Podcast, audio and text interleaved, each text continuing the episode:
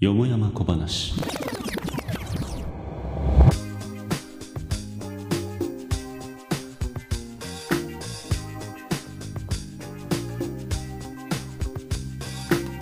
仏上創前外談公説話題に事欠かない情報社会どこかで生まれてはやがて消えゆく世間話の数々今宵も誠よもやま話に花を咲かせてはみませんか？はいということで始まりましたよもやま小話プレゼンターのまこです、えー、最後の更新からですね、えー、実に2ヶ月が、えー、過ぎようとしています。このポッドキャストは、ポッドキャスト番組、ポケットに沼をこよなく愛する男ことマコが、この世に溢れるよしな仕事を、のらりくらりと一人語りする公式裏番組です。さあ、ということで、冒頭でちょっと触れましたけれども、もうもろに2ヶ月過ぎました。えー、っと、第1回でね、各週で更新できたらっていうふうにお話ししたんですけれども、やはりね、年明けてから、年度末にかけてっていうのは、どの業界もやっぱり忙しいものですね。私もね、あのー、自分自身の本業の方がなかなかに忙しくて、まあ、それを完全に計算から外していたという状況でね、やっぱりね、固めて取っていかないとなかなかね、こういうのは管理しにくいなっていうことを大いに感じました。まあ、ただですね、一応表の番組ポケットに沼をの方をですね、えっ、ー、と、しっかりと、まあ、メインパーソナリティの箱べらちゃんが運営してくださっているということもあり、まあ、そちらはね、定期的な更新がずっと続いているような状況です。まあ、こっちに関してはね、あの、肩の力抜いて、ただ喋りたいことをペラッと喋れればいいのかなっていうふうに思っていますので、まあ、そもそも現段階でリスナーがですね、えっ、ー、と、3人ということで、えー、結果が出ています で、その3人の打ち上げがなかなか面白くてですね、おそらく1人は私なんですよね。で、もう2人が一体どこからね、アクセスしているのかなっていうところで解析見てみるとですね、アメリカとドイツと、すげえな。えー、まあ、アメリカさんもすごいんですけどね。えー、なぜヨーロッパ諸国ある中でドイツの方が聞いているのかというのが全くわかりません。えー、これに関してはですね、なんかブラウザで聞いてくれているみたいなんですが、何がヒットしたのかっていうところですよね。えー、おそらくはですね、まあ、あの、検索エンジンが、あの、何かしらのアルゴリズムで弾き出してね、えー、マコバナを、え、出してくれたんじゃないのかなというふうには思うんですけれども、まあ、言うほどですね、これまでお送りしてきたテーマが、まあ、ドイツやアメリカの方にヒットするような内容だったかというと、まあ、それはないっていうね、えー、まあ、何かしら日本語の学習のために活かしていただければと、えー、思っております。えさて、どうなんですかねあの、ポケモンのアニメ。アニポケなんていう風に、えー、略称されているみたいですけれども、思えばですね、僕が小学生ぐらいの時からポケモンのアニメっていうのは始まって、えー、当時はものすごい熱量だったんでね、えー、誰もが誰もがって言ってもまあ子供なんですけれども、えどの子供も、えオープニング、エンディングを歌えるっていうのはね、異常な熱量だったのを今でも覚えています。まあ、そこからですね、え、しっかりずっと脈々と受け継がれたこのポケモンがですね、え、ついに、え、大幅なリメイクな、リブートですかね、よくわかんないですけれども、一つ区切りをつけてですね、え、サトシ交番と、え、いうこと になるわけですが、まあ、ずっとね、主人公を張ってきたサトシにね、えー、大きな感謝を送りたいと、え、同時にですね、え、新しく始まっていくシリーズっていうのが、え、これから先の子供たちに、え、変わらず親しまれてくれることを祈っております。まあ何にしてもですね、この一アニメの一主人公が、えー、自分自身の役割を終えるっていうことがですね、えー、ちょっとしたニュースみたいに騒がれるっていうのが、なんかこうポケモンと共に育ってきた私としては、えー、非常に嬉しく感じる次第であります。いやー、まあ、つってもね、あの、ずっと追っかけてたわけでもないので、あの、最近の話の流れは一体どうなったのかなということはよくわかってないんですけれども、まあ、どうもね、なんか世界大会でチャンピオンになったとかならなかったとか、えー、なんかそんな話は聞いた気がします。いわゆるポケモンマスターってやつにね、えー、彼はなったんでしょうね。えー、次の代がしっかりと、まあ、わかんないですけどね、多様性の時代ですから、あチャンプになることだけがですね、えっ、と、まあ、人生の目標ではないみたいなところもひょっとしたら出てくるかもしれませんが、え次の主人公たちが自分たちの目標を叶えられるように祈っております。さあ、そんなわけで本日もよもやま小話参りましょう。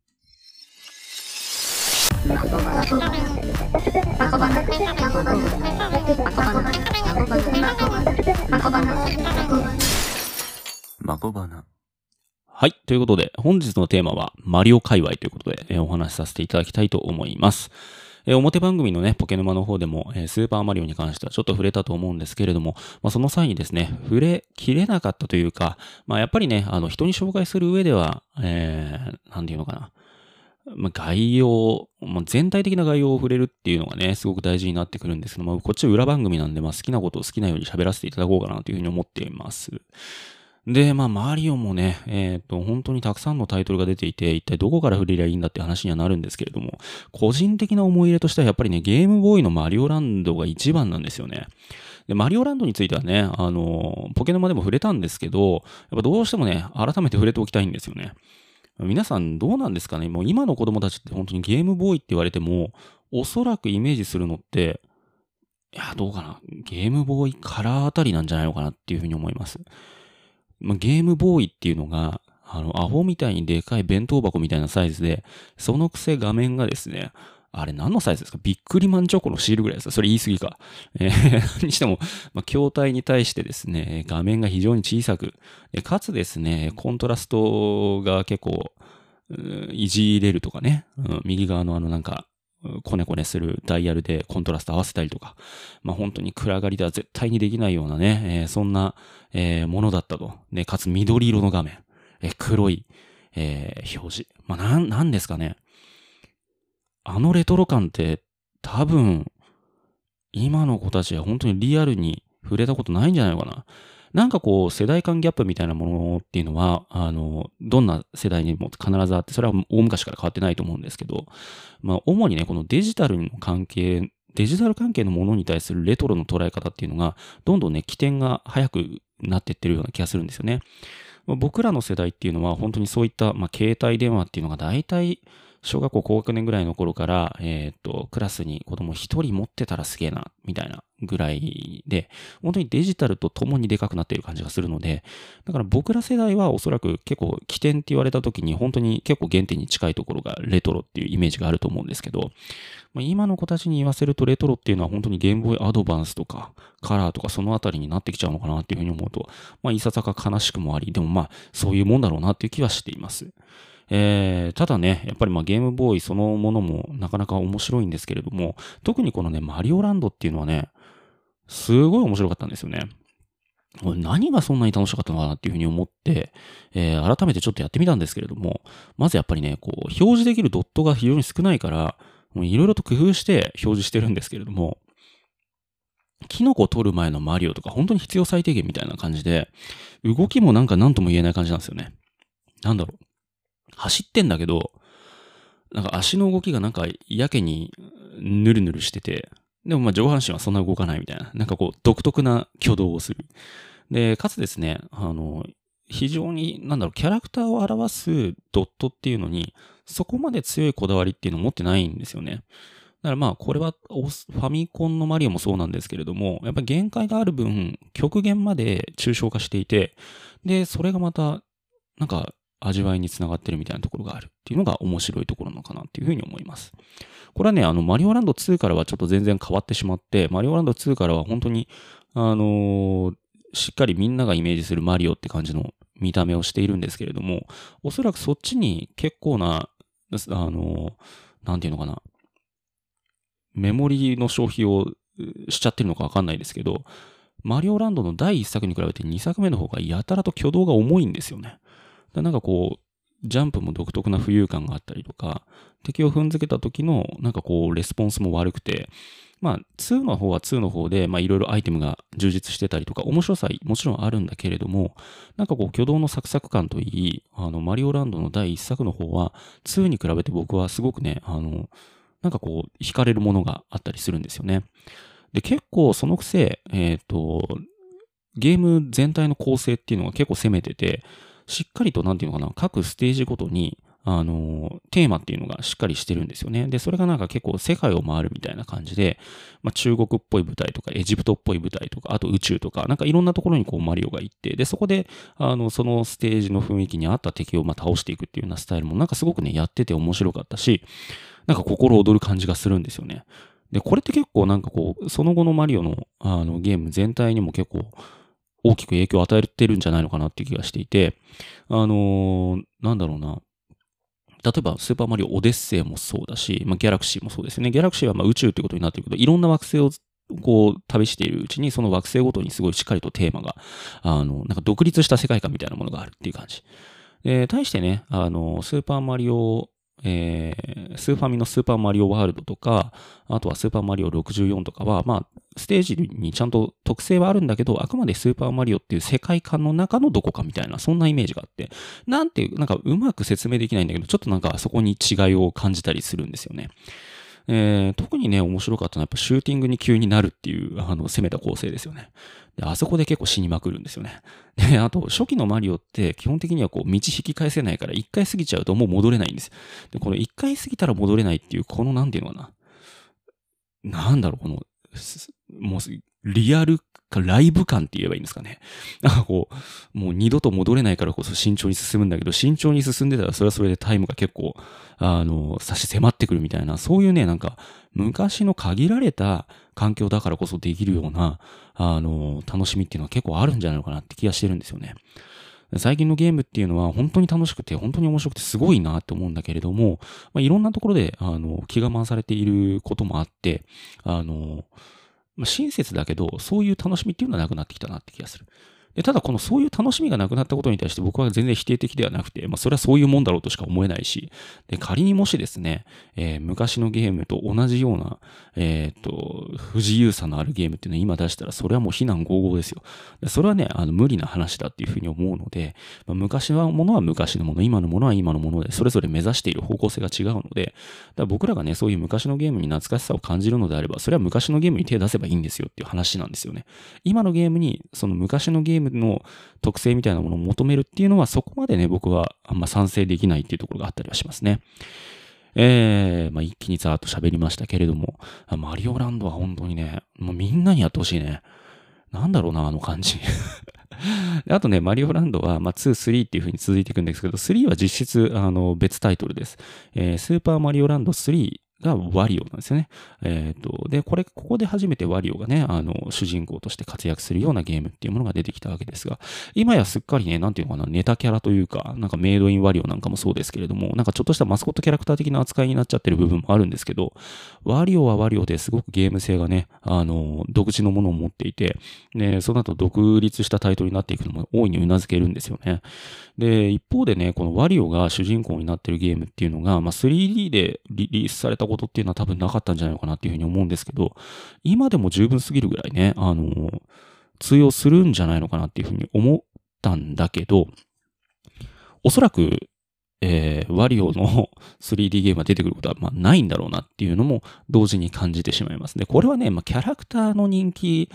っていうものが、あの、マリオに比べて低いとかそういう話じゃなくて、多分ワリオが作ってくれた、そのいわゆるアイテムを取って進んでいくっていう、このゲームの、えー、裾野、広げた裾野を、まあ、マリオが吸収してるんじゃないのかっていう話をちょっとしておきたくて、えー、なんていうのかな。それまでのマリオの、あの、アイテムっていうのは基本的にやっぱ強化アイテムでしかなくて、もちろんね、あの、飛行できるアイテムを取得することによって、その飛行なんそれまで行けなかったところに行けるっていうような、あの、スタイルはあるんですけれども、見方によっては、えー、行動が制限されるような、要は弱体化とも呼べるような、その動きが独特なものに変化することによって初めて、えー、道が開けるみたいな、そういう、なんだろうな、そういう発想ってワリオにしかないんじゃないかなって気がするんですよね。いわゆるね、あの、インディーズゲームっていうものがあって、で、インディーズゲームにおいて、あの、一つ、えー、独立したワードとしてできているのが、こう、メトロイドバニアっていう言葉なんですけれども、これはメトロイド、ね、えっ、ー、と、サムスが出てくるメトロイドと、えー、キャッスルバニアですね、悪魔城ドラキュラの、えー、アメリカのタイトル、ね、キャッスルバニアを足して2で割った言葉で、いわゆるですね、探索系アクションゲームの、えっ、と、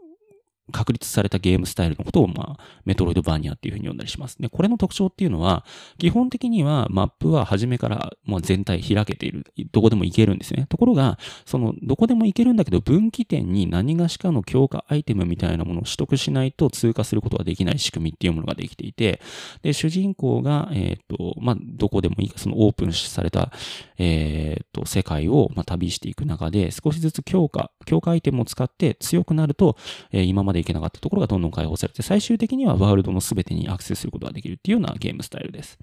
で、ワリオはね、あの、そういったスタイルではなくて、あくまでね、ステージクリアの形をとっているんだけれども、えー、時にね、敵の攻撃にダメージをあえてぶつかったりすることによって、えっ、ー、と、なんだろうな。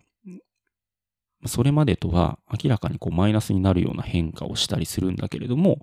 えー、それによって道が開けるんですよね。だからまあ強化とはまた違うような視点で、そういった、なんだろう、ステージの攻略の方法をちょっと変えていくっていうような、そんな、あの、面白い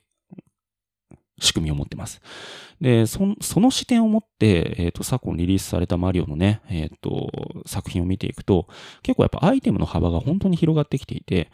それまでね、一つのゲームに対して、まあ、2、3個ありゃよかったっていうようなところを、まあ、本当にたくさん増やしていって、で、しかもそれぞれの独立したアクションっていうものが、あの、次のえステージの今まで行けなかったところを行けるようにする。だから、一つのステージを一回クリアして終わりじゃなくて、一つのステージをもう一回遊ぶことによって、今まで見えなかったことが見えてくるみたいな、そんな、あの、構成にどんどん変わっていっています。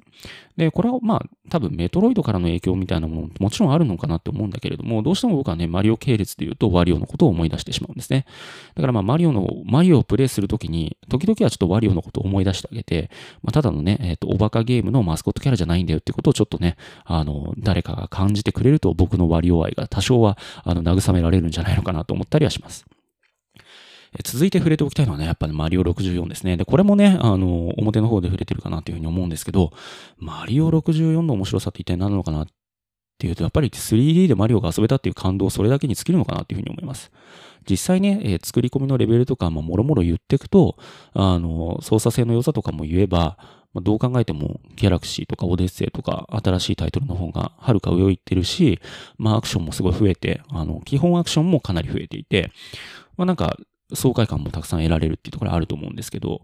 まあ、独特なね、あのー、カメラワークとか、えー、操作性の悪さっていうのは、まあ、今やっても大いに感じてはしまうんですが、やっぱりね、初めて補正っていうのがかかってるんでしょうね。あれを超える 3D マリオタイトルっていうのが僕の中ではないっていう謎の現象が起きてます。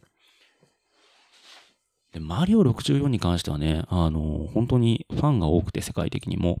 あの、まあ、RTA ですね、リアルタイムの、えっ、ー、と、スピード攻略の動画なんかも探せばいっぱい出てくるし、えー、タスもそうですよね。えっ、ー、と、まあ、リアルな、その、実際のこう環境とは全然違うね、あの、まあ、特定の、えー、アシストもちょっと得ながら、えっ、ー、と、コマンドなんかを得ながら、まあ、あの、最速プレイを目指すっていうようなものがあったりするんですけれども、まあ、見ていて面白いっていうのもあるんですけど、最近ちょっと面白かったのはマリオ64のなんかステージで、急にね、あの、ジャンプした瞬間に、えっ、ー、と、本当はすごい高さまで登っていかなきゃいけないのが、いきなり天井の本当に最上階までワープするっていうようなバグが発生して、で、そのバグを使えばね、あの、これまでの記録を簡単に塗り替えることができるんじゃないのかっていうことで、あの、一時はね、えー、全く同じバグが再現できた人に懸賞金みたいな風になってたんですけど、どうもですね、その後、あの、研究の結果ですね、えー、っと、それはソフトに、えー、太陽から送られてくる宇宙船ですね。宇宙、えー、スペースの線は、えっ、と、光線ですね。レイですね。えー、宇宙船の影響で、えメモリにメモリの書き換えが行われて、えー、っと、もうなんか宝くじなんかで比にならないような、えー、ものすごい確率のバグが発生していたらしくて、まあ、実質ですね、再現不可能だったっていう、まあそういうあの嘘みたいな本当の話があります。結構ですね、あの、当時使われてたメモリっていうのはそういう外的な要因でバグが起きるってことがあるらしくて、でそれがしかもね、あの、宇宙の遥か彼方太陽から送られてくる、えー、っと、宇宙船からできてたっていうのがものすごいね、なんかドラマを感じたりします。で、えっと、まあ、最後にですね、ちょっと僕が触れておきたいのはね、マリオカートなんですけど、皆さんマリオカートって、どうですか？面白いですかね？僕はね、マリオカートめちゃくちゃ好きなんですけど、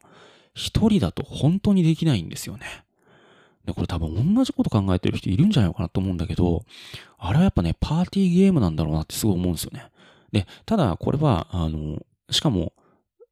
プレイヤーの連動によるっていうのもあって、多分、えー、っと、初心者、いわゆるね、初めてやるような人っていうのは一人やってもめっちゃ面白いと思うんですよ。なんせアイテムのアシストがあって、えー、っと、どんでん返しっていうのがもうどんどん起きるし、あの、最後までね、ゲームを捨てないで済むっていう、そういう面白さが、あの、まあ、しっかり眼前としてあるっていうのが、まあ、一つ挙げられるかなって思います。あとね、熟練したプレイヤーなんかは、もう本当にアイテムをどのタイミングでどうやって取るのか、また、えっ、と、自分が狙ってるアイテムをどうやって出すのかみたいなところまでしっかりと計算して、えー、周回していくし、しかもまあ、えー、逆転のタイミング、要するにアイテムをどこで使う、どのタイミングで使うのがいいのかっていうところまで全て計算してスプレーするので、あの、ものすごいね、ほんと実力の世界で、あの、やってるような感じがして、まあそういったプレイヤーさんの動画見るのすっげえ楽しいんですよ。じゃあね、僕みたいな初心者にちょっと毛が生えた連中は一体何を思うのかっていうことなんですけど、変な話ですね。あの、ソロでプレイして、ある程度、まあ、CPU に大きな差をつけて、あの、勝つことはもうできるんですけど、ただ、まあ、初心者に毛が生えたレベルだと、まあ、それがなぜか安定しないんですよね。要は、あの、アイテムも気ままに使ってるし、で、えっと、とりあえず、もう一周目からね、あの、ぶっちぎりみたいなことをやってると、本当にね、三周目ラストの、あの、ファイナルラップになった時に、あの、トゲゾウの甲羅連チャンで食らったりとか、なんかもろもろやってるうちに、まあ、1位を逃してしまうみたいなことがあって、で、これがね、パーティープレイでやってたら全然話は別だと思うんですよね。友達同士でやってると、んだ、ふざけんなよみたいな話をして、もう一回みたいな感じになってすごい盛り上がると思うんですけど、一人でちまちまやっている時に、これが起きると CPU にしか起これないっていうような状況が起きて、で、これがね、あの、なんだろうな、友達間でのクソにならないっていう、こういう現象が、あの、大いにしてあると思うんですよ。これどうやったらね、これ、こうあの、解決できるのか未だによくわかってないんですけど、えー、っとね、どうしたらいいんですかね。まもっと上手くなるしかないのかなって思うんだけど、中途半端が本当に一番良くないですね。で、じゃあやるなよって話に多分なってくると思うんですけど、でもやりたいんですよね。なんでやりたいのかっていうところに立ち返ると、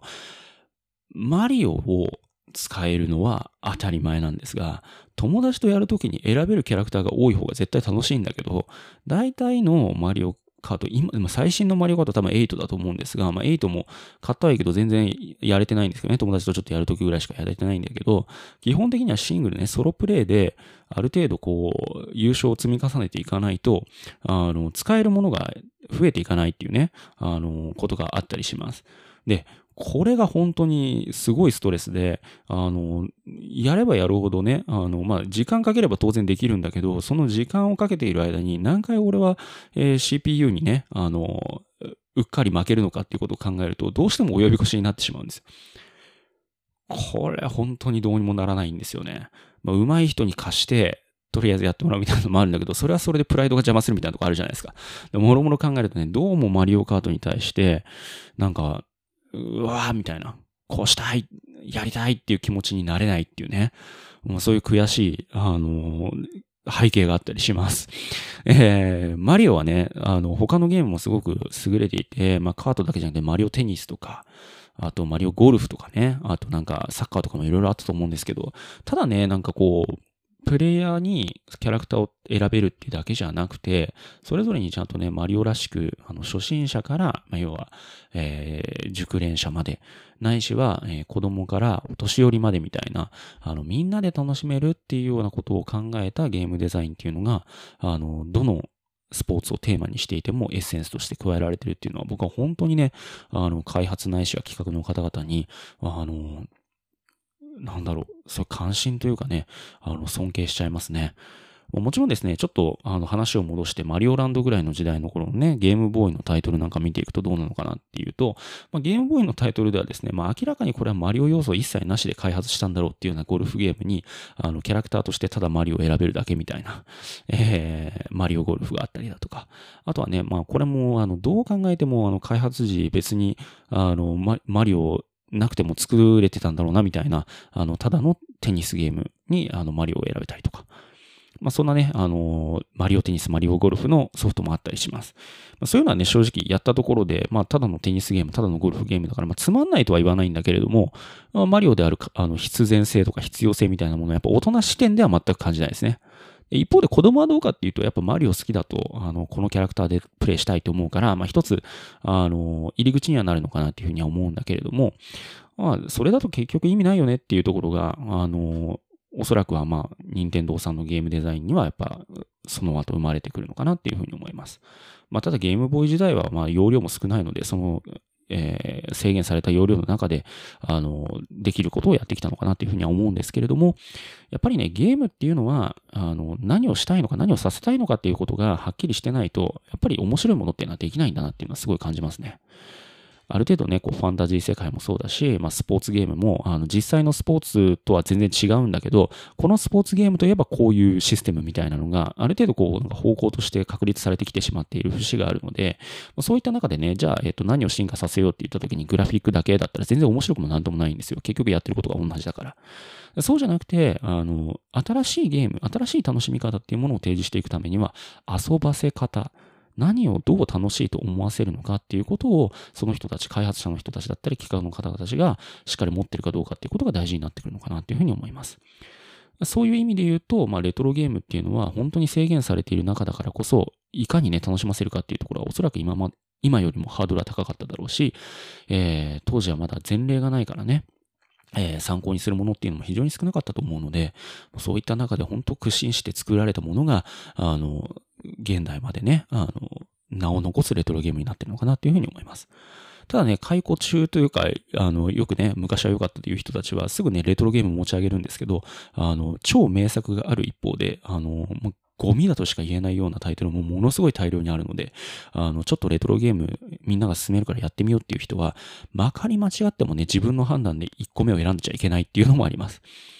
変にね、あの、レトロゲーム、あ、じゃあちょっと楽しいならやってみようっつって、なんか適当な中古屋行って、あの、ファミコンのソフト買っても、おそらくなんですけれども、えー、満足できる可能性は100分の1以下ですね。もうこれは絶対っていうタイトルを買わないと、もうただただ不便で、ただただ、えー、フラストレーションが溜まる時間を過ごすことを受け合いです。まあ、そうならないようにね、あの、ぜひともちょっと何が面白いのかっていうことをしっかり下調べした上でレトロゲームの沼へと踏み込んでいただきたいなというふうに思ったりはします。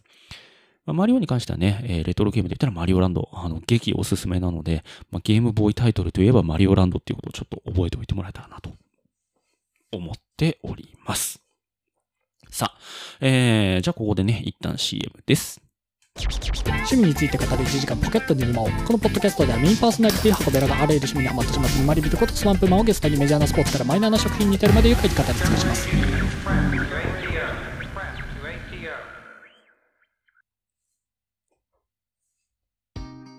さて、えー、愉快な CM の後はエンディングトークです。お聞きいただいたのはよもやま小話。えー、何ですかね。アニポケからマリオ界隈ですかね。えー、番組では皆様からのご感想をお待ちしております。ツイッターにてハッシュタグ、まこばなをつけてつぶやいてください。なお、公式ツイッターアカウントはよもやま小話で検索。どしどしフォローしてください。簡単な投稿フォームを用意しておりますので、そちらにもご感想いただけると幸いです。この番組は Apple Podcast をはじめとする主要なポッドキャストアプリで配信しております。本日のお相手はまこでした。それじゃ、またね。you